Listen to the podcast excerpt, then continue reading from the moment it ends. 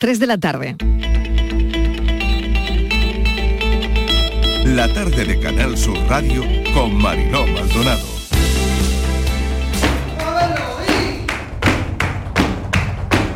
Bueno, a mí de siempre desde chica me ha gustado mucho la música, de hecho estudié música de pequeña y soy aficionada al flamenco desde hace muchos años, después también mi abuelo paterno canturreaba, mi abuelo materno era aficionado también y bueno, por una amiga que es alumna también del conservatorio me decía, pues apúntate al conservatorio, que verás que te va bien, que no sé qué. Y lo decidí así y estoy muy contenta porque no solo se enseña un arte, se enseña también una forma de vivir, una manera de la vida. Eso es el flamenco para nosotros, para los andaluces, y queremos que esto forme parte también de nuestra esencia y de lo que estudiamos y de lo que aprendemos desde pequeño. A través del colegio también los chicos lo harán con las familias, es un elemento fundamental de capilaridad, tanto para sus familias como para la sociedad. Por eso entendemos que esta parte es fundamental. Andalucía es una de las regiones más vulnerables de Europa y una de las regiones más vulnerables por su situación geográfica al sur y prácticamente frontera con África también del mundo. Por tanto, cualquier decisión que se adopte en el COP27, cualquier decisión que nos lleve a la neutralidad, afecta de manera directa a nuestro progreso, a nuestro bienestar y a nuestro futuro. Lo que ha habido durante todos estos años es una cacería política por parte de una organización política que quería borrar y enterrar el legado socialista de personas y servidores públicos honestos que se han dejado la piel por Andalucía y que hoy lo que vamos a hacer es trasladarle el cariño y el ánimo a ellos y a sus familiares ante la crudeza de una entrada en prisión que a nosotros nos parece completamente injusta. No me alegra personalmente ni alegra a nadie de mi partido, pero alguien que está condenado a la cárcel por la justicia tiene que cumplir su condena, porque si no, si los que son del PSOE se libran de la cárcel porque son del PSOE, entonces al final la justicia no es igual para todos en España. El Partido Socialista y Pedro Sánchez le están regalando a Griñán una tarta con una lima dentro para que se escape de la cárcel y eso no puede ser. Lo que exigimos desde el Partido Popular es que ese daño no se siga provocando a otras mujeres y niños en el futuro. Insisto, el daño que han hecho Irene Montero y Pedro Sánchez, este gobierno de coalición, es irreparable para todas las víctimas. Nos preocupa, por supuesto, que haya jueces que no cumplan con las leyes feministas, porque eso puede dejar en la impunidad a los agresores y puede desproteger a las mujeres, pero confiamos en que no va a ocurrir así, que más bien al contrario, se va a cumplir con lo que ha querido el Ejecutivo y el Legislativo y que lo que vamos a hacer, igual también en cumplimiento del mandato del movimiento feminista, es mejorar cada vez más la capacidad de las instituciones. Que necesitamos ser diferentes, necesitamos talento y necesitamos, en este caso muchas veces también, eh, personas, personas involucradas, personas implicadas en la empresa, con unos conceptos, con unas variables, con unas habilidades muy diferentes a lo que había. Se ha acabado el efecto de estudio, trabajo, me jubilo. Mientras otras ciudades han vivido durante muchos años a la sombra de grandes desarrollos.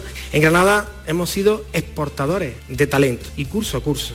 Hemos visto cómo lo mejor, lo que egresa la universidad, se iba a otros ámbitos y otros territorios. Lo más importante ahora es saber cuál es el resultado de la investigación, eh, expresar toda nuestra solidaridad eh, con los familiares de los fallecidos, lógicamente con el pueblo de Polonia, que está sufriendo y mucho las consecuencias de la guerra en primera persona, y eh, evidentemente recalcar, subrayar la unidad, la unidad de acción de los aliados en el marco de la OTAN y la unidad de acción también por parte de la Unión Europea. Our preliminary analysis suggests that the incident was likely caused by a Ukrainian air defense missile fired to defend Ukrainian territory against Russian cruise missile attacks. This is not Ukraine's fault. Russia bears ultimate responsibility as it continues its illegal war against Ukraine.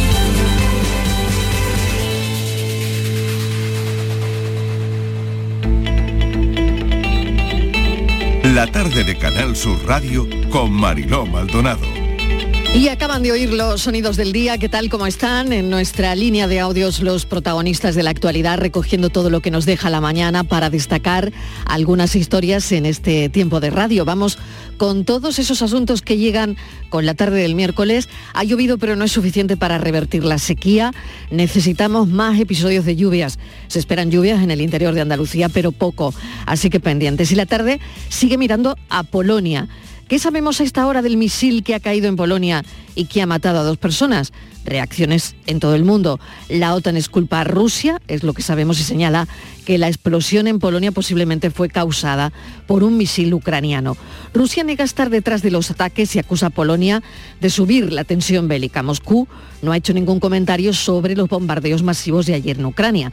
Parece que se van despejando ya algunas dudas, aunque hay que esperar, pero no hay indicios de un ataque deliberado de Rusia. La procedencia y la fabricación del misil es lo fundamental. Clave es la investigación. Mientras el G20 alcanzaba consensos importantes ayer, pues han tenido que aparcar la cumbre y reunirse de urgencia. A primera hora de esta mañana, reunión de emergencia, así que la mañana desde esta madrugada ha sido intensa y preocupante. El otro asunto grave, Polonia, no es eh, no solo es país de la Unión Europea, sino también de la OTAN, lo que conlleva la implicación colectiva en su defensa. Así que todo esto ha planeado con ese misil que caía en Polonia y mataba a dos personas. Sigue el lío con la ley del sí o sí, solo un mes después de su entrada en vigor y que ha permitido rebajar las penas a varios abusadores, un efecto del que ya algunos habían advertido. Vamos a ver si el gobierno se pone de acuerdo. Un hombre que había sido condenado a ocho años por abusos a la hija de su pareja menor, pues ha sido beneficiado con una rebaja a seis años. No es el único caso. Irene Montero, la han oído en nuestra línea de audios, la ministra de Igualdad cree que el problema está en los jueces y propone una formación específica sobre esta ley. El problema, dicen, no está en el texto, sino en su interpretación. Veremos qué ocurre. Pendientes también de la posible entrada en prisión de Greñán y el resto de condenados por la sentencia de los ERE, el Supremo rechaza suspender la pena de prisión al expresidente de la Junta, José Antonio Griñán, al alegar que esa decisión no es competencia del Supremo, sino de la Audiencia de Sevilla. La defensa de Griñán había solicitado la suspensión de la ejecución de la condena al Supremo dentro del incidente de nulidad que había presentado. Sello de carbono cero para las empresas se ha acordado hoy en el Consejo de Gobierno de la Junta. El presidente de la Junta sigue en la cumbre del clima de Egipto. Ha ofrecido a Andalucía como territorio estable y seguro para invertir en renovables. Más de 2.000 directivos se reúnen en Sevilla en el sexto Congreso Internacional de Directivos. El lema de este año, Empresas con Duende. Se debatirá sobre la creación de una cultura del bienestar en las empresas, sobre la recuperación empresarial y también sobre las nuevas claves de liderazgo. Granada lleva su candidatura a Madrid para albergar la Agencia de Inteligencia Artificial. También han oído a su alcalde en nuestra línea de audios. Y hay un programa en la NASA que nos pondrá de nuevo en la Luna. La misión se llama Artemis 1. Desde que el hombre pisara la Luna por última vez en el año 72, ninguna misión ha vuelto a llevar a un ser humano a la Luna. Algunas claves. Esta misión, Artemis 1, eh, ha sido lanzada con éxito y es el primer paso para que una mujer camine por la Luna a partir del año 2025. Se está ensayando la expedición en la que la primera mujer y la primera persona no blanca caminarán por el suelo lunar dentro de tres años, según los planes de la NASA. La misión Artemis 1 recorrerá más de dos millones de kilómetros en unos 25 días para hacer un sobrevuelo por la superficie de la Luna y regresar a la Tierra el 11 de diciembre con un amerizaje controlado en el Pacífico. A bordo ahora mismo solo viajan tres maniquíes y dos muñecos. Dos muñecos que representan al perro Snoopy y a la oveja Shaun. Bienvenidos a la tarde.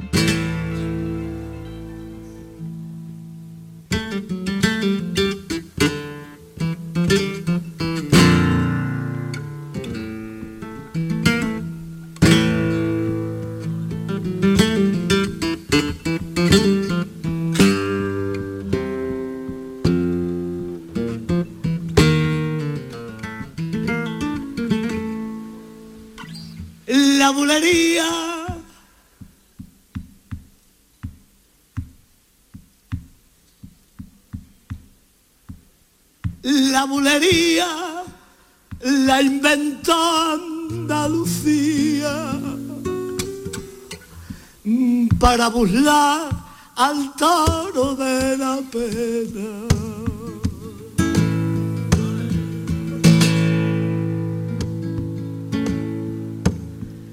La bulería es como un requiebro a la agonía que nos ayuda en la busca y en la espera.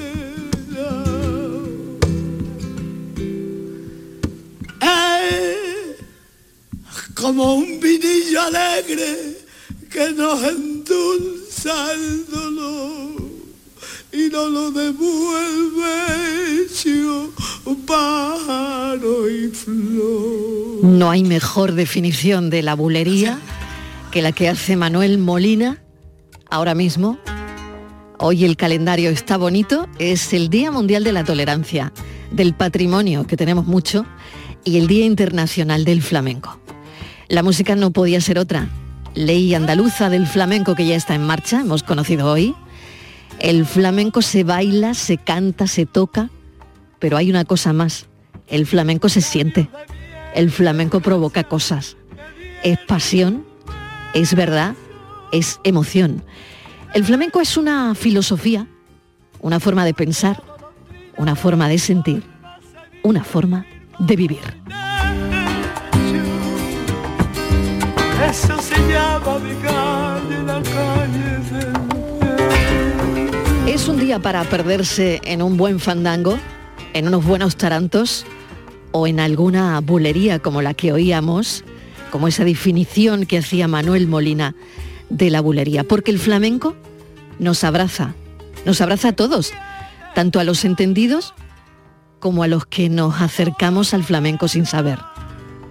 Al atardecer habrá una llamada al flamenco, uno de los puntos donde estaremos, la Torre de la Vela en Granada. En Huelva será Argentina la que haga esa llamada al flamenco, porque Huelva es donde el sol se pone más tarde.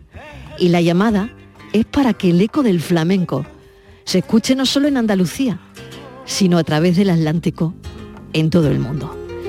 El flamenco tiene un día en el calendario porque era fundamental, fue declarado Patrimonio Inmaterial de la UNESCO en el año 2010 y en esta casa muy representado en Flamenco Radio.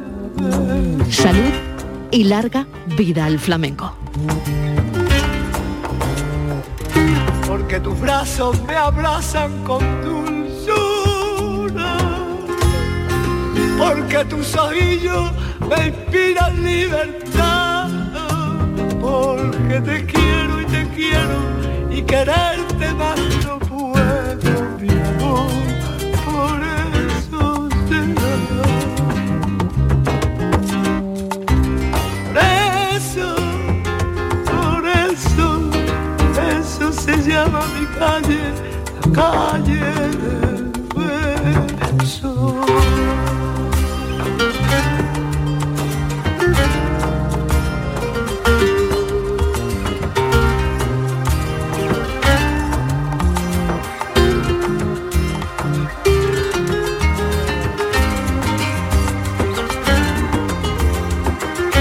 Las 3 y cuarto de la tarde y después de este gran momento para el flamenco en la tarde de Canal Sur Radio, que volveremos, por supuesto, vamos con la realidad, con otras cosas menos agradables, menos amables. Se cumplen 266 días del inicio de la invasión rusa en Ucrania. Bueno, ya hemos venido contando desde ayer lo de la explosión en Polonia, a 5 kilómetros de la frontera con Ucrania, que desgraciadamente ha provocado dos muertos. Y tras unas primeras hipótesis que nos pusieron los pelos de punta, de que ese misil, explosión, pudiese haber sido de Rusia, a media mañana Polonia comunicaba a la OTAN que el misil que cayó en su territorio era de Ucrania. Estíbaliz Martínez, mesa de redacción de la tarde, bienvenida. Hola Marilo, ¿qué tal? Muy buenas tardes. Y sí, y la noticia que quizás eh, me estábamos esperando que el gobierno de Polonia, Mariló, confirma que no va a invocar ante sus socios el artículo 4 del Atlántico, del Tratado del Atlántico Norte. Lo cierto es que hemos vivido horas intensas, horas de incertidumbre y en los cuarteles generales de la OTA, pues contención, cautela y ponderación durante estas horas, Mariló. Hasta esta mañana que el secretario general de la OTAN ha asegurado, tras una reunión de emergencia con los embajadores de los 30 países aliados, decía no tenemos indicaciones de que fue resultado de un ataque deliberado ni de Rusia y de Rusia ni que Rusia esté pensando eh, en operaciones ahora mismo ofensivas contra la OTAN. El objetivo principal de los aliados de la OTAN es mantener la cabeza fría, evitar la escalada y no dar pasos en falso ante uno de los momentos más tensos desde el inicio de, de la guerra, como las horas que hemos vivido, ¿no? A falta de las conclusiones de la investigación, todavía que está en marcha esta investigación, todo apunta, Mariló, como todo parece, que se trata de restos de misiles de defensa antiaérea S-300 de Ucrania. Si es verdad que desde el 24 de febrero, día en el que Rusia eh, invadió Ucrania, la Alianza Atlántica ha dejado claro que defenderá cada centímetro de su territorio, pero también ha repetido que no pondrá botas sobre el terreno ese artículo 4 que tanto miedo teníamos, ¿no? Bueno, pues este eh, puede ser invocado por un solo país y es el paso previo al artículo 5, que es la sagrada cláusula de defensa colectiva que solo ha sido puesta en marcha tras los atentados del 11 de septiembre en Nueva York. En esta ocasión, Mariló, Polonia ha decidido no invocar el artículo 4 eh, y yo creo que bueno, ha sido un halo de, respiración de oxígeno pues para, para todo el mundo. Vamos a mm, analizar todo esto con Juanjo Fernández, es escritor, analista de defensa. Juanjo, bienvenido, gracias por atender nuestra llamada. Muy buenas tardes, Marilo Estivaliz, ¿qué tal? ¿Cómo estáis? Bien, bueno, más tranquilas, la verdad, pero yo quiero, Juanjo, comentar todo esto contigo y, y también, bueno, tenemos mil preguntas. Una de ellas es muy simple. ¿A partir de ahora qué y ahora qué? Bueno, a partir de ahora, en, principio, nada cambia. La guerra va a seguir su curso. Pasado el primer momento pues, de, extrema tensión, porque ayer eh, hubo momentos de, muy alta tensión cuando, cuando cabía la posibilidad de que se hubiera tratado de un ataque mm, más o menos intencionado por parte, por parte de Rusia, aunque yo me parecía algo muy descabellado pero bueno, que hubiera sido un misil ruso lanzado desde Rusia por Rusia, pues mm. eh, ya sería un tema muy preocupante, como, como muy bien habéis estado comentando antes. Eh, yo creo que ahora mm, va a haber una eh, cierta desescalada de tensión en el sentido de, bueno, pues si es un misil ucraniano como parece que es, un misil antiaéreo que trataba de interceptar el misil ruso, pues yo no creo que esto tenga mayores consecuencias y la guerra seguirá su curso, Mariló. Exactamente, porque, bueno, se hablaba también y lo oíamos en nuestra línea de audios, al final quien ha empezado todo esto ha sido Rusia. Por supuesto, a ver, eh, mm. la guerra la ha iniciado Rusia y si estas cosas ocurren ha sido pues porque hay una guerra que iniciada por alguien, ¿no? Que, es Rusia.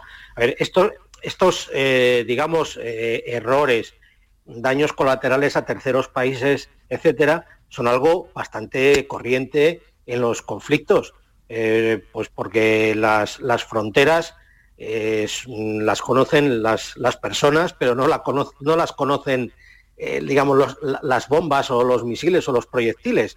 Y bueno, pues cuando hay combates y hay ataques a territorios de un país, pues, pues que por su dimensión eh, enseguida hay fronteras de terceros alrededor, o en el caso de Ucrania, pues porque Rusia ataca objetivos eh, hacia el oeste de Ucrania, pues el riesgo de que cayera algún proyectil, algún misil desviado, cualquiera de estas circunstancias que afectara a Polonia o a cualquiera de los países eh, limítrofes, era algo mm, que, vamos, lo raro es que no haya pasado ya antes. Y sobre todo, bueno, lo que vimos ayer, que Rusia no ha dicho ni mu todavía, ¿no? El centenar de misiles sobre Ucrania que ha vuelto a dejar a, bueno, a medio país sin energía, ¿no? Eh, la verdad es que ha sido uno de los ataques eh, más masivos desde que mm, empezó la guerra. Y de esto mm, Rusia no ha dicho ni mu. Bueno, eh, Rusia, a ver, este ataque era previsible. Era previsible como una respuesta, por así decirlo, una respuesta militar tras la retirada de Gerson. La retirada de Gerson, en la cual, digamos, las fuerzas militares rusas han quedado en bastante mal lugar, eh, pues, pues correspondía una cierta respuesta militar. Ahora mismo, ¿cuál es la respuesta militar que puede dar Rusia? Lanzamientos de misiles. Objetivo, pues con el cambio de estrategia, seguir machacando la infraestructura civil y tratar de doblegar a la población ucraniana. Eh, Rusia no va a dar ninguna explicación de esto. Esto es eh, la guerra. Fíjate también que, Rusia negaba desde el principio los ataques, ¿no? Lo calificó como una provocación deliberada de Polonia para provocar una escalada del conflicto, ¿no? Claro, esto nos lleva a pensar que Rusia sigue pensando, valga la redundancia, que países como Polonia quieren lo peor, ¿no? Sigue pensando que quieren provocar una escalada mm, peor, ¿no? De lo que está ocurriendo. A ver, el tema es bastante complicado. Eh, por un lado, eh, Rusia juega mucho a la provocación. Siempre, siempre sabemos que de, siempre lo ha hecho.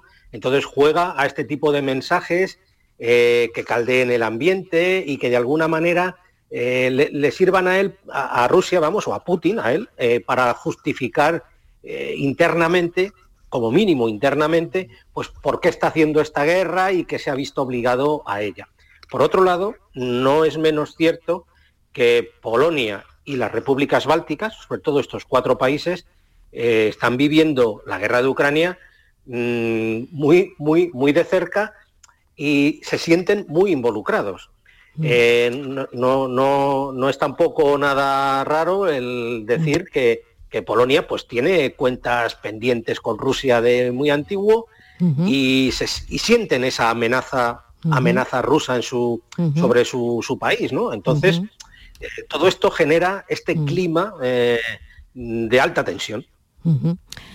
Muy bien, Estivaliz. No sé si tienes alguna cuestión más que seguro que mm. seguro que sí. Hola, eh, ¿qué tal? Buenas tardes. Eh, ¿Qué tal? Bueno, pues hemos escuchado eh, muchísimas opiniones antes de, ver cómo evolucionaba todo, porque todo apuntaba a que era Rusia, esas horas de angustia ¿no? que hemos vivido, hemos vivido todos. esta mañana escuchaba a la ministra de Defensa, Margarita Robles, decir que dice que teníamos claro, dice ella, que hubiera sido, en el caso de que hubiera sido un misil Rusia, apoyo material y humanitario, pero en ningún caso dice que la OTAN iba a intervenir, que esto es un tema cumbre por parte de, la OTAN, que se tiene claro, porque en cualquier eh, ataque de Rusia y la activación de la OTAN, ¿eh? en un ataque de Rusia, un país de la OTAN, y dice que esto sería vamos, indiscutible una tercera guerra mundial. Y entonces, bueno, pues uno escucha esto y se le ponen los vallos de punta. No sé si esto realmente sería así el protocolo que se, el protocolo o, la línea que se sigue. A ver, eh, una intervención de la OTAN no es algo que, que, se, que se acuerde de hoy para esta tarde, o sea, de esta mañana para esta tarde y, ya está. Es decir, sigue, eh, sobre todo en este caso, eh, sigue un procedimiento que tiene su cierta complejidad. Lo primero, lo lógico sería eh, invocar el artículo cuarto. Es un poco lo que habéis comentado al principio. El artículo cuarto lo único que hace es, por así decirlo, mm, eh, convocar una reunión de los máximos responsables de los países de la OTAN. la convoca un país que se siente amenazado o siente que ha sufrido un tipo de agresión.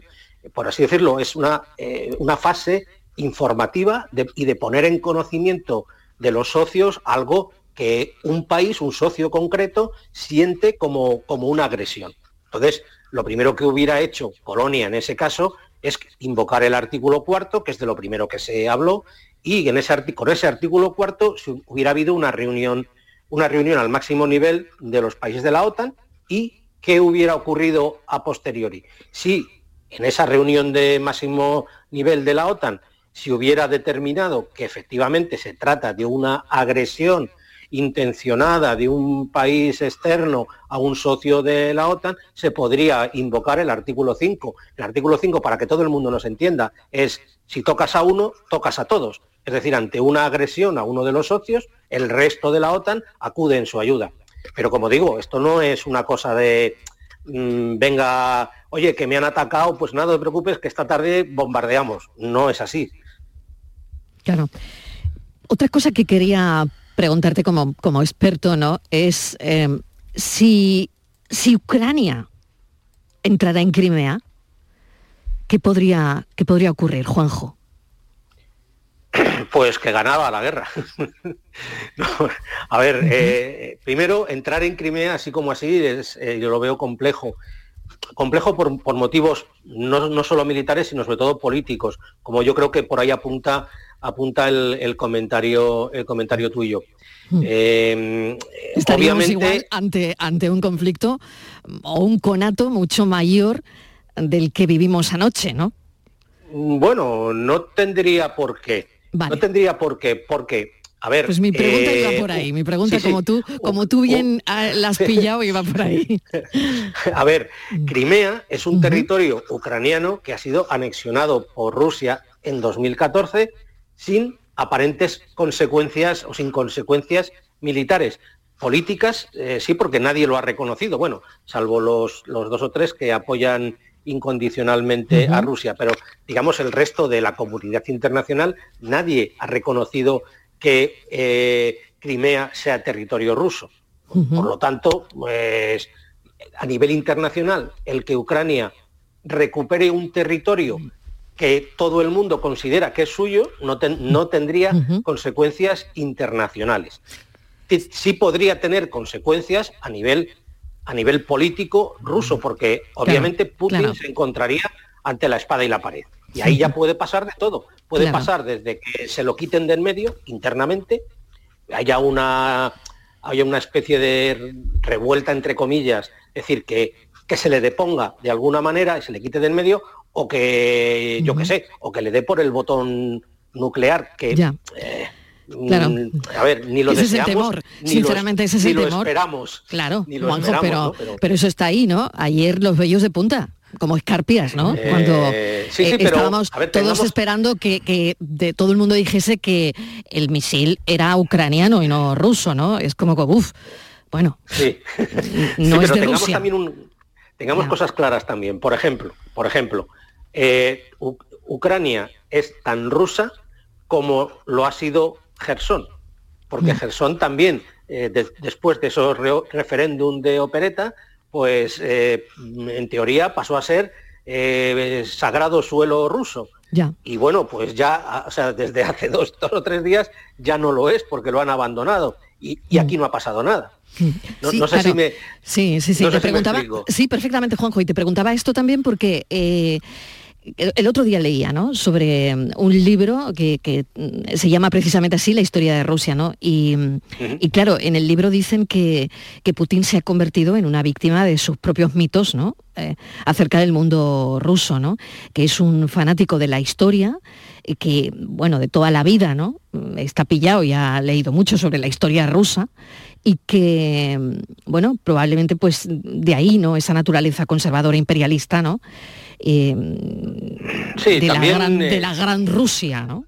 Sí, sí, también yo creo que es un producto de haber vivido desde, digamos, desde el aparato político más duro de la, del final de la Unión Soviética, como ha sido la KGB, porque él, bueno, todos sabéis que fue de la KGB, y ha, vivido esas, esos últimos años o esos últimos, ese último periodo de la, de la, de la Unión Soviética y ha vivido todo el proceso de desintegración, decadencia y tal, y ahora cierto resurgimiento que estaba volviendo a tener.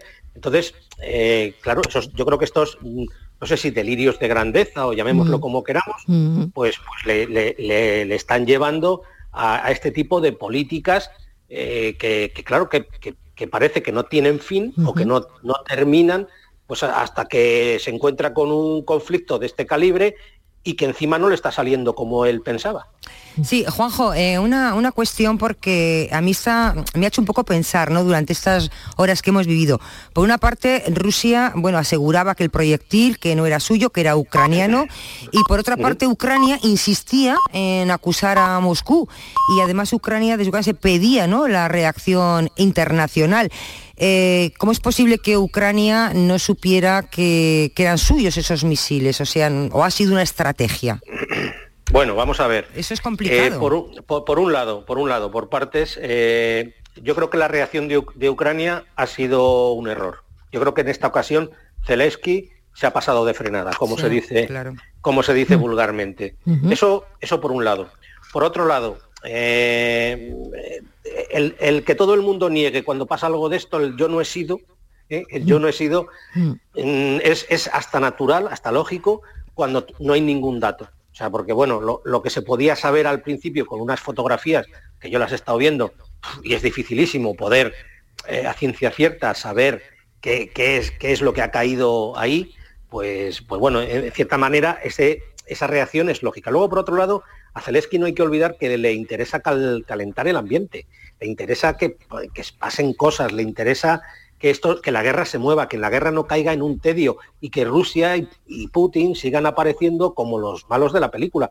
Porque esto significará, por mucho que él invoque el artículo 5 de la, de la OTAN, él, él no lo puede invocar porque, a ver, lo tiene que invocar Polonia. Él puede invocar lo que le dé la gana, porque él no es miembro, o sea, Ucrania no es miembro de la OTAN, él no es un dirigente de un país de la OTAN. Por lo tanto, esas invocaciones al artículo 5 o decir que Polonia debería, tal, bueno, pues deja que Polonia haga lo que tenga que hacer. Eso es parte de la estrategia de Zelensky de calentar el, el- calentar el tema, calentar el panorama y, y que de alguna manera los apoyos que el resto de la comunidad internacional eh, le presta a Ucrania pues sigan fluyendo pues contra el malo de, o el enemigo que, que es Rusia y Putin.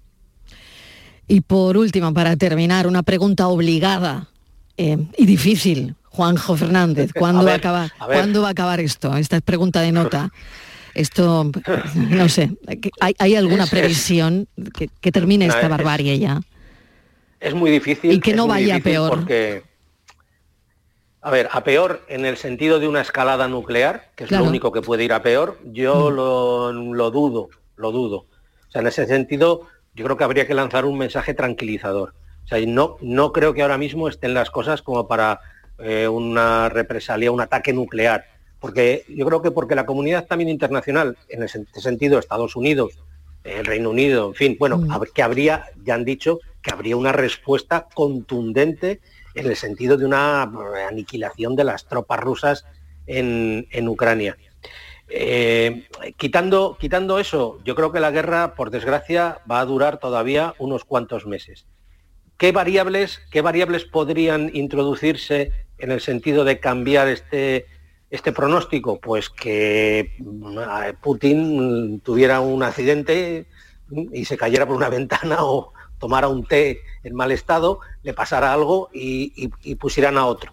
Lo cual no quiere decir que sea, no lo sé. que Oh, sea claro, bueno. exacto. Que igual ¿eh? otro... Quiere decir que sea, Claro. que sea bueno, pero en fin, son variables que pueden, in- eh, que pueden introducir cambios eh, muy dramáticos en lo que es la ecuación que nos, que nos define cómo marcha la guerra. Claro. ¿no? Eh, yo, yo tengo ahí una frase bastante buena en el sentido de que, que dicen, la, la- la guerra es, es como una ecuación matemática cuyo resultado es fácil de adivinar si no fuera porque continuamente se están introduciendo nuevas variables. Exacto. Entonces, esto, esto es lo que pasa aquí. Juanjo Fernández, te agradezco enormemente esta charla con la tarde porque es un placer cuando alguien te explica todo esto que es tan complicado en, en frases muy, muy fáciles de entender y de asimilar. Juanjo Fernández, escritor y analista de defensa, muchísimas gracias. Un saludo. Pues nada, Marilo, un, un placer estar con vosotros y, y también con Estivaliz. Venga, hasta la próxima. Adiós. Muchísimas gracias. Bueno, pues seguimos. Vamos a hacer una pequeña pausa de publicidad y vamos con algo mucho más amable. Es el Día Mundial del Flamenco y tenemos que celebrarlo en el programa. La tarde de Canal Sur Radio con Mariló Maldonado. También en nuestra app y en canalsur.es. El barrio del Alquián en Almería da la bienvenida al nuevo Parque de los Pinos. Más de 15.000 metros cuadrados remodelados para el ocio y disfrute de sus vecinos. Estamos encantados con la zona nueva, eh, parque, carril bici y todo debido a los fondos europeos. La actuación ha contado con un presupuesto de 1,7 millones de euros para la reurbanización de todo el entorno. Diputación de Almería. Fondo Europeo de Desarrollo Regional. Una manera de hacer Europa. Descubre con gente de Andalucía los mejores productos y sabores de la provincia de Sevilla, con las ferias del pan, el aceite, la aceituna y los productos ecológicos. Este domingo estaremos nuevamente en el patio de la Diputación de Sevilla para que conozcas productos muy solicitados y de primerísima calidad. Gente de Andalucía, con Pepe da Rosa.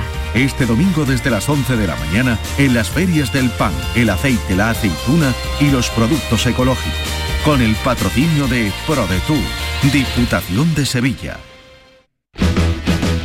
En estas fiestas soy un ciclón que tengo un extra de ilusión. Cocinaré para 32 con un extra de ilusión. Dame un cupón o mejor dame dos que quiero un extra de ilusión.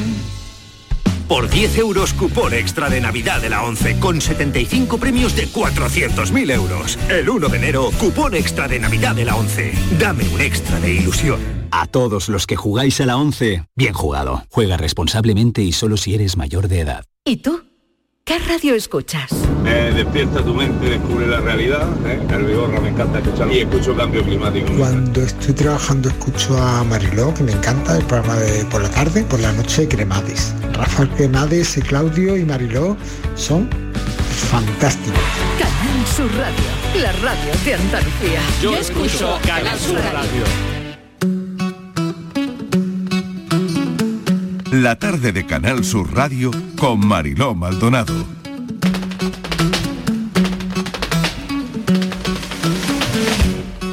...16 de noviembre... ...el flamenco es Canal Sur Radio. Si yo encontrara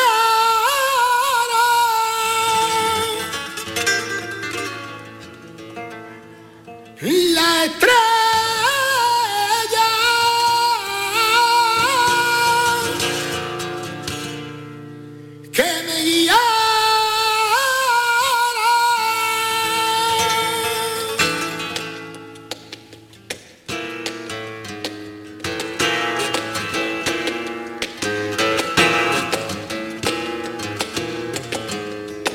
Un día para perderse en un tango como este, o en un buen fandango, o en unos buenos tarantos, o en alguna que otra bulería.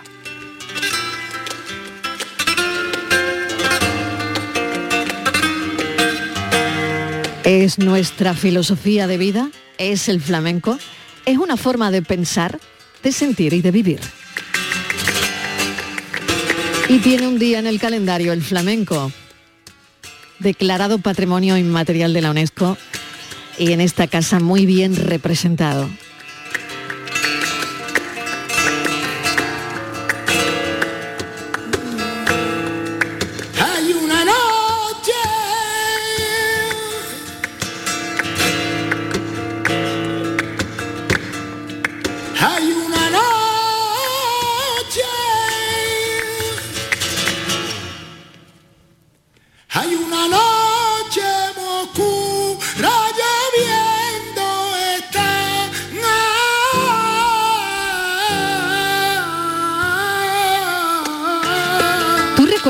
Estivaliz, la primera vez que escuchaste un palo flamenco?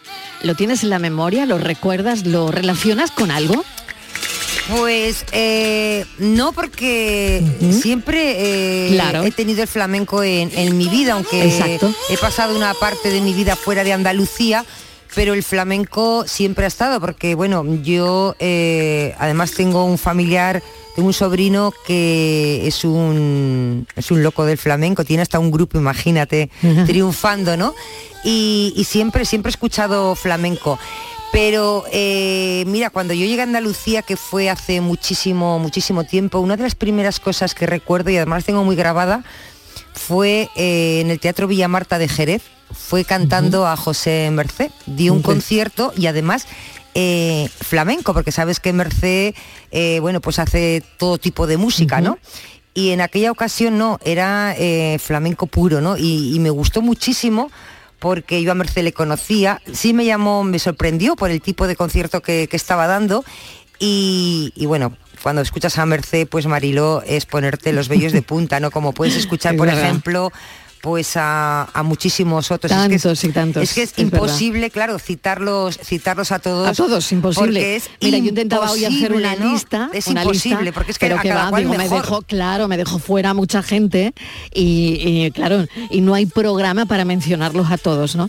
Pero el flamenco tiene hoy ese día en el calendario, lo que decía Estivaliz, pues es cierto, y yo le hacía esa pregunta precisamente por eso, porque yo tampoco recuerdo, no recordamos desde cuándo el flamenco está en nuestras vidas, porque está siempre, porque ha estado siempre. Pedro el Granaino va a llevar la llamada del flamenco a la Torre de la Vela, de la Vela, Torre de la Vela de Granada, hoy día del flamenco. Eso va a ser a las seis, justo cuando estemos acabando el programa. No es solo la única iniciativa, hay bueno, pues actos en toda Andalucía, pero vamos a charlar un ratito con Pedro. Pedro, ¿qué tal? Bienvenido. Hola, buenas tardes. Oye, Pedro, qué bonito, ¿no? El Bello de Punta esta tarde a las 6 de la tarde en la Torre de la Vela de Granada, Bueno, yo creo que va a ser, yo creo que va a ser un momento muy emocionante. haciendo a la llamada del flamenco, ¿no? haciendo la llamada del flamenco. Y, y bueno, con mucha responsabilidad también. ¿no? Eh, la verdad que tenemos que estar de enhorabuena todos los andaluces, porque tenemos la música más bonita del mundo. de verdad. Y, y- y me ha gustado una cosa que ha dicho la compañera que estaba hablando. Sí. He dicho, cuando la primera vez que escuché el cante puro, me ha gustado lo del cante puro. Yo cambiaría, bueno, el cante puro o el cante hondo. Sí. Claro. Recuerdo un, un disco del tío del tío Chocolate que se llamaba, bueno, se llamaba, los discos se dedicaba El cante hondo de Antonio Núñez Chocolate, sin más. Fíjate. Pedro, ¿y eh, qué, qué vas a hacer exactamente en, en la Torre de la Vela de Granada? ¿Qué vas a hacer? A ver. Bueno, eh, tenemos poquito tiempo, nos han dicho, pero bueno, yo creo que la mejor manera de hacer un, un cante o, o un, o un llamamiento a- al flamenco es hacerlo por una tonada y un martinete. Yo creo que no hay más cante primitivo que, que cantar una tonada o un martinete sin acompañamiento, solamente que, que el de tu voz. ¿no? Y yo creo que el sitio, el sitio como es, como es la Torre de la Vela en Granada, pues va a ser un llamamiento, yo creo que es la mejor manera. Claro, eh, la hora es muy simbólica, las 6 de la tarde, ¿no? Es, es una hora, pues el atardecer, eh, la hora de la fragua, la no sé, es, es una hora que yo creo Yo que, creo que para el flamenco- representa mucho en el flamenco, ¿no? Sí, pero te digo, si te digo la verdad, en mi, en mi sensación, en mi experiencia Sí. de día, eh, creo que el flamenco no tiene una hora. Es decir, yo, yo hay recitales de los que hemos hecho matinales y, y han sido espectaculares. Hay recitales que lo hacen por la tarde. Yo creo que depende mucho del sitio, del lugar, de, de los momentos. Por eso el flamenco es tan especial, porque tampoco hay una hora específica para cantar flamenco. Estivaliz, querías eh, añadir A algo. Pedro, Adelante. le quería preguntar una cosa que a mí me parece muy importante. Pedro, eres una de las figuras más importantes del cante gitano de la nueva generación de artistas flamencos. Para ti es una responsabilidad porque eres un referente. Pero ahora vas para Granada y yo sé que esta mañana has estado en la Escuela Universitaria de Osuna, han, ha estado una conferencia, eh, Vivencias y Participación Activa, eh, las nuevas formas de acercar el flamenco al docente. Y ahí voy, porque bueno, has estado tú a cargo de, esta conferencia junto con Manuela, con la bailadora y profesora Manuela Ríos, pero qué importante para ti y cómo se hace acercar el flamenco al docente y por lo tanto a los niños, a los más jóvenes, porque es parte de la cultura, de nuestra cultura, y tiene que estar ahí como, como está la historia y como están nuestras raíces, ¿no? Entonces, ¿qué les has contado? ¿Cómo, cómo se hace eso? Bueno, eh, el, flamenco siempre se vivió en la familia, ¿no? Entonces, la familia que la familia se vivía el flamenco, pues los niños pequeños vivían en el flamenco. Eh, te cuento la experiencia, por ejemplo, de mi, de mi casa. En mi casa, pues yo soy cantor de flamenco, pero en mi casa no todos cantan flamenco. Y a todos, en las generaciones nuevas, son nuevas.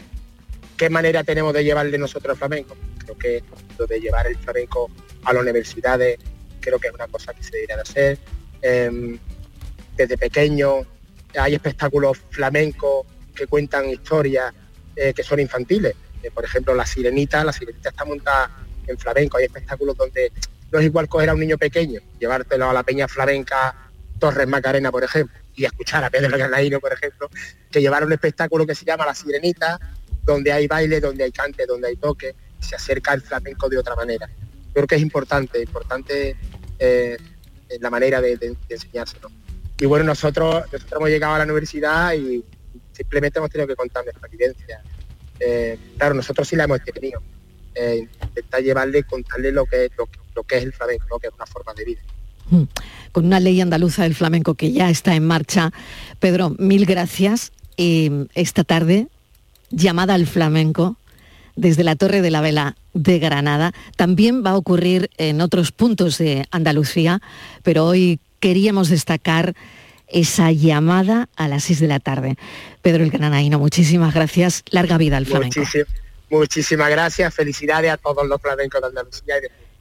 ¿Y qué va a hacer Andalucía Directo? ¿Qué tiene pensado hacer un día grande como hoy? Vamos a conectar con ellos porque hasta a esta hora ya saben que la redacción de Andalucía Directo bulle. Modesto Barragán, ¿qué tal? Bienvenido, compañero, ¿cómo estás? Pues muy nervioso, estoy muy nervioso y al mismo tiempo muy emocionado e ilusionado a la vez, porque lo que esta tarde vamos a hacer con la llamada del flamenco no tiene precedente. Mira que hemos hecho cosas en Andalucía Directo en este cuarto de siglo. ¿eh? pero lo de esta tarde es tan novísimo, tan novísimo que tenemos las carnes abiertas. Claro que sí. Es que fíjate que de cosas están ocurriendo en Andalucía esta tarde y por supuesto nos tenéis muy bien acostumbrados. Donde están ocurriendo cosas, ahí está Andalucía Directo. Y hoy es tan potente esa llamada del flamenco que va a ocurrir, bueno, hablábamos con Pedro el Granaino, pero también, por ejemplo, en Huelva, que será Argentina la que haga esa llamada, ¿no? Y además, qué imagen tan bonita cuando el sol se pone de tarde, ¿no? Cuando, eh, no sé, esas estampas de, de, Andalucía que se van a poder ver hoy en el programa, además, ¿no? Claro, e-, esa es justamente la idea. Vamos a transmitir en directo la caída del sol en el territorio andaluz. Vamos a empezar en Almería, en la Casa de las Mariposas, con eh, un cante profundo a cargo de Rocío Segura. Después nos vamos a ir a Jaén, a Alcalá la Real, para escuchar a Fina de Los Ángeles desde la Fortaleza de la Mota. A continuación, escucharemos a Pedro Granaíno desde la Torre de la Vela de la Alhambra. Mm. En Córdoba, en la Puerta del Triunfo, estaremos con David Pino.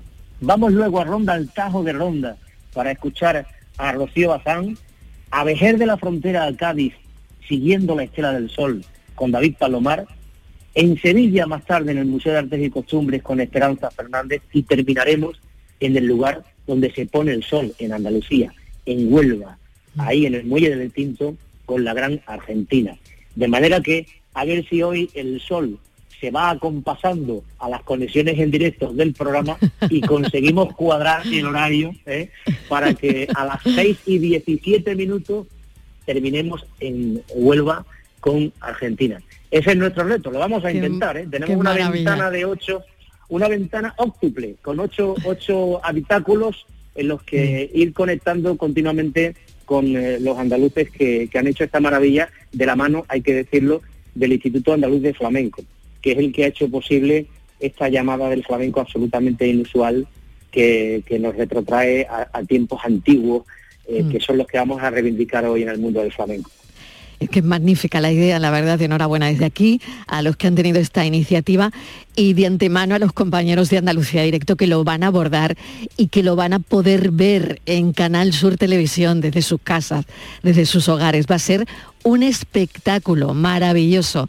Modesto, como siempre. espero que, espero que os guste. El resto del programa también va a estar salpicado de contenido flamenco. Van a descubrir los espectadores que el flamenco está en más sitios de lo que muchas veces nos imaginamos. El flamenco lo inunda todo en Andalucía, absolutamente todo, lo cotidiano, lo trascendente, lo económico, eh, lo solidario. Se van a ver ustedes eh, reflejadas en muchas de las historias flamencas que hoy van a copar este programa 6.345, que ya es decir. Qué maravilla. Modesto Barragán, mil gracias compañero, que salga todo muy bien, no tengo la más mínima duda, pero estaría ahí viendo todo lo que hacéis esta tarde. Gracias, un beso. Me voy a por el cafelito y a Venga, besos, ¿eh? venga, luego nos tomamos el cafelito juntos. Chao, hasta ahora. Adiós, adiós.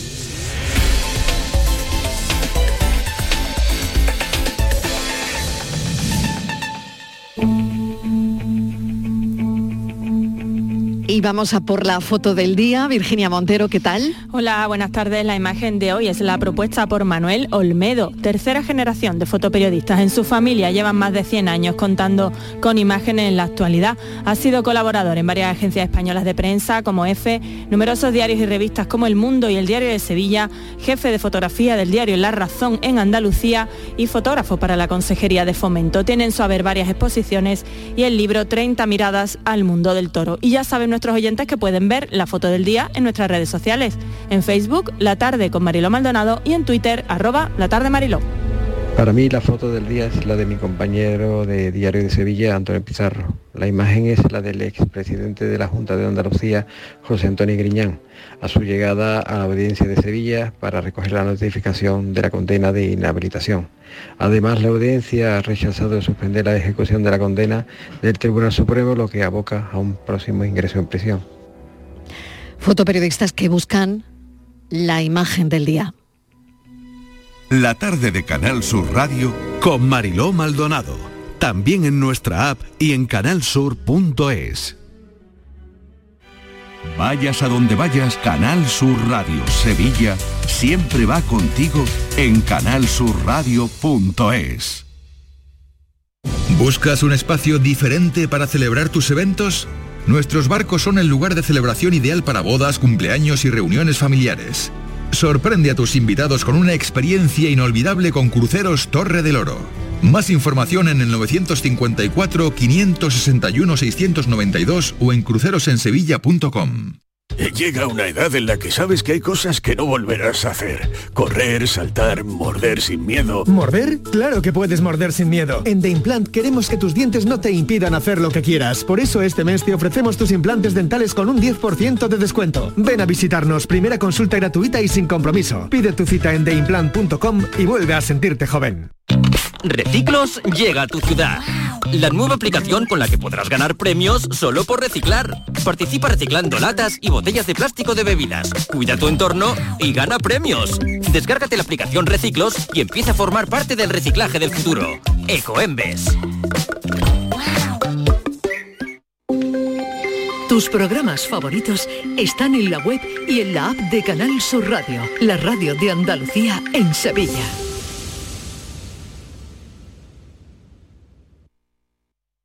En Canal Sur Radio, por tu salud, responde siempre a tus dudas. Canal Sur Radio apoya a UNICEF en su programa por la salud mental de la infancia y la adolescencia. Esta tarde, en directo, hablamos de objetivos y de logros y conversamos con protagonistas implicados en este proyecto. Envíanos tus consultas desde ya en una nota de voz al 616-135-135. Por tu salud, desde las 6 de la tarde con Enrique Jesús Moreno. Más Andalucía, más Canal Sur Radio. ¿Y tú?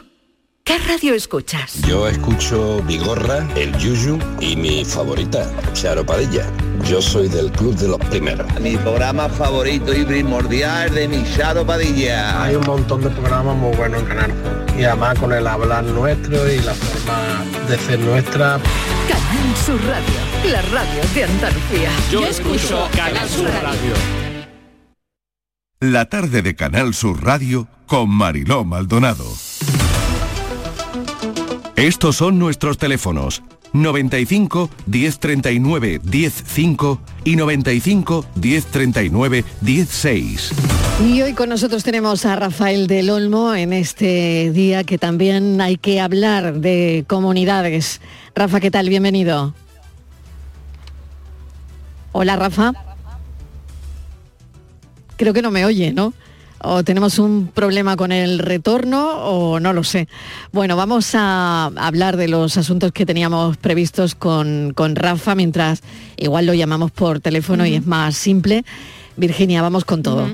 Pues sí, pues nos hemos fijado hoy, Mariló, en la no siempre fácil convivencia entre residentes y propietarios e inquilinos de locales comerciales, esas dos modalidades que suelen convivir en las comunidades de propietarios y que no siempre se llevan bien. Creo que ya tenemos a, a Rafa, a ver si ahora nos escuchan. Rafa, ¿qué tal? Bienvenido. Hola, hola. Buenas tardes. Ay, ahora sí, te tengo ya, te tengo ya y te oigo fenomenal. Muy Eh, bien, estupendo. bueno, pues venga, adelante Virginia. Sí, pues decíamos que puede haber muchos puntos de fricción entre propietarios residentes y propietarios que regentan un negocio. Habitualmente suelen ser los bajos del bloque, aunque también hablaremos de esos negocios que están en una planta, por ejemplo, una clínica dental en el segundo piso y los clientes suben y bajan. La principal queja suele ser el ruido, el ajetreo que un negocio puede traer a una comunidad, sobre todo si hablamos de un negocio de hostelería. Y hoy por eso nos queríamos parar un poquito aquí con Rafael. ¿Qué requisitos tiene que cumplir el negocio para una correcta convivencia? ¿Qué cosas puede exigir la comunidad y qué cosas no puede exigir? Claro que sí, y qué cosas no puede, no puede exigir. Buenas tardes a todos y buenas tardes a todas. Eh, lo primero que hay que ver si los estatutos de la comunidad prohíben que el local comercial sea utilizado por una actividad eh, de orden, del, orden del que estamos hablando, ¿no? Una actividad hostelera, una actividad eh, de restauración, etcétera. Normalmente los estatutos de las comunidades no prohíben que esos locales comerciales desarrollen esa actividad. Lo segundo que hay que ver es si la normativa municipal permite que en esa zona eh, se establezcan este tipo de establecimientos. Se trata de zonas saturadas y el ayuntamiento ya haya dicho que allí no se pueden establecer, no se puedan poner en marcha nuevos bares o nuevos restaurantes. Y por último, queda también siempre el mecanismo de, eh, del artículo de la ley de propiedad horizontal que regula las actividades nocivas, peligrosas e insalubres en donde la comunidad puede accionar contra el establecimiento cuando se están realizando actividades que entran dentro de esas tres categorías, que sean peligrosas, que sean nocivas, que sean insalubres o que sean molestas inclusive. Y por supuesto está el control administrativo por parte del ayuntamiento, que tiene que garantizar al ciudadano el derecho al descanso, el derecho a la salud, el derecho a la intimidad, tantos otros derechos que pueden estar cuestionados en algunos casos, no siempre, por el establecimiento al que nos estamos refiriendo, a ese restaurante, a ese bar, a esa actividad que mm, eh, bueno, pues puede producir algunas eh, molestias en la comunidad. Por ejemplo, el tema de salida de humo, temas de horario, todo eso se regula vía municipal, entiendo. Claro, claro, claro. Lo que pasa es que, por ejemplo, has mencionado un tema importantísimo, la salida de humo. Si el local no tiene una salida, una salida de humos de inicio, ¿eh? no tiene una chimenea que transcurre por el patio de la comunidad hasta llegar arriba o por el interior del edificio, la comunidad tiene que autorizar el uso de sus elementos comunes, de los muros del patio, por ejemplo, de las paredes del patio, para que pueda transcurrir por ahí una nueva chimenea. Y eso tiene que ser sometido a la consideración de la Asamblea en una junta convocada eh, al efecto y tiene que ser consentido por los propietarios, consentido por los propietarios. ¿eh? Entonces hay muchas dimensiones del problema que podríamos ah, estar hablando muchos programas sobre las distintas variables que ofrece la cuestión. Y al revés, ¿cómo es la participación de los propietarios de los locales comerciales en la comunidad? Porque creo recordar que, por ejemplo, no tienen acceso a zonas comunes como la piscina o el, o el garaje. ¿Cómo es su participación en la toma de decisiones? Si la tienen. Bien, va a depender de lo que digan los estatutos. Ajá. Hay comunidades en las que no existen estatutos y eh, se aplica directamente la ley de propiedad horizontal y el propietario del local comercial va a tener que participar en todos los gastos de la comunidad, ya sea el mantenimiento del ascensor o la electricidad o la limpieza del hueco de escalera, aunque no lo utilice. Son los menos, son los casos menores. eh, y sobre todo pueden corresponder a edificios ya de cierta antigüedad.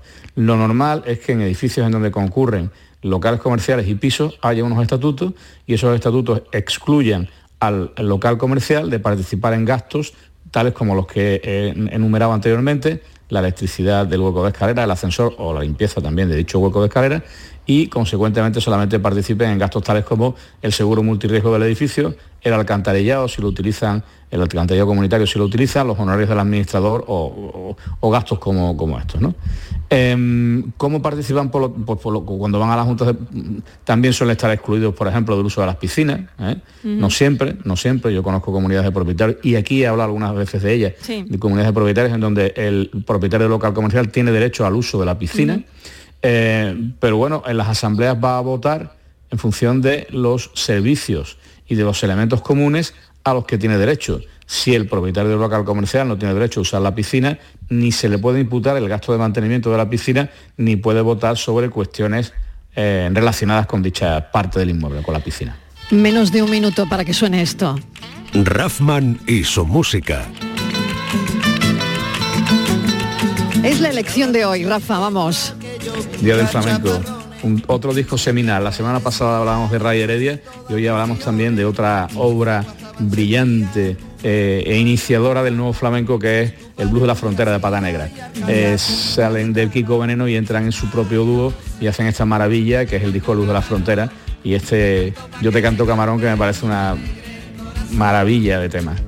En el Día Mundial del Flamenco. Gracias, un beso, Rafa. Otro para ti.